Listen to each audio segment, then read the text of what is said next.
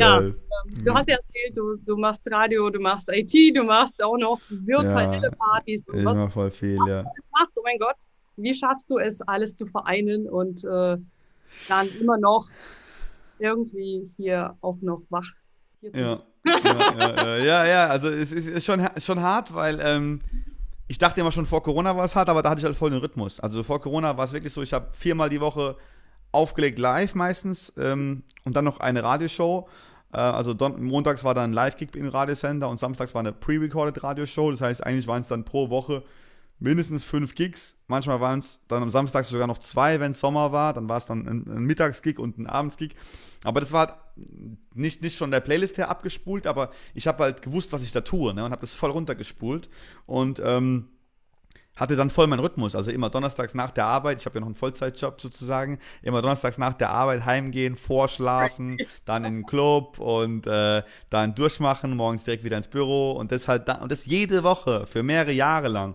Und dann bist du irgendwann so voll drin, so und bist dann voll an diesen ganzen an das Setting so gewöhnt. Und ähm, jetzt in Corona ist es aber so, dass ich ja am Anfang, am Anfang habe ich ganz komisch gesagt, am Anfang habe ich FFP2 Schutzmasken verkauft, danach habe ich, äh, habe ich Desinfektionsmittelspender verkauft, aber in großen Stückzahlen. Also ich habe da so 30.000, nee, 50.000 Masken verkauft und äh, Spender und so. Aber alles für gute Preise. Also ich war jetzt keiner, der jetzt irgendwie für eine Maske 30 Euro verlangt hat. Also ich habe dann so Tagespreise eingekauft, verkauft.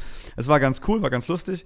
Danach habe ich in Aktien investiert, da bin ich ein bisschen auf die Fresse gefallen, habe dann aber, Gott sei Dank, mit meinem Anwalt aufgelegt, dass es ein Scam war und habe mein Geld wieder zurückbekommen, also Glück gehabt. Zwischendrin waren aber so eine vier Monate Dürrezeiten. Da habe ich wirklich ganz, ganz viel Geld erstmal verloren gehabt, bevor ich mein Verfahren gegen die Firma gewonnen habe. Und äh, es war eine Abzocker-Scam-Firma für äh, CFD-Optionen.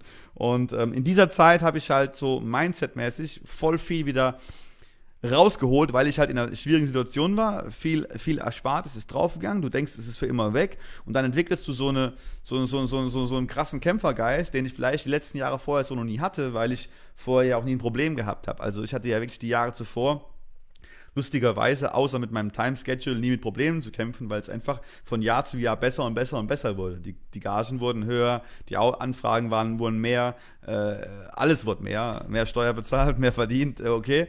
Aber dann äh, kam halt diese Scheiße. Und dann habe ich halt angefangen, okay, was kannst du machen? Wie kannst du deine ganzen äh, Skills vereinen? Und dann habe ich halt angefangen, um diesen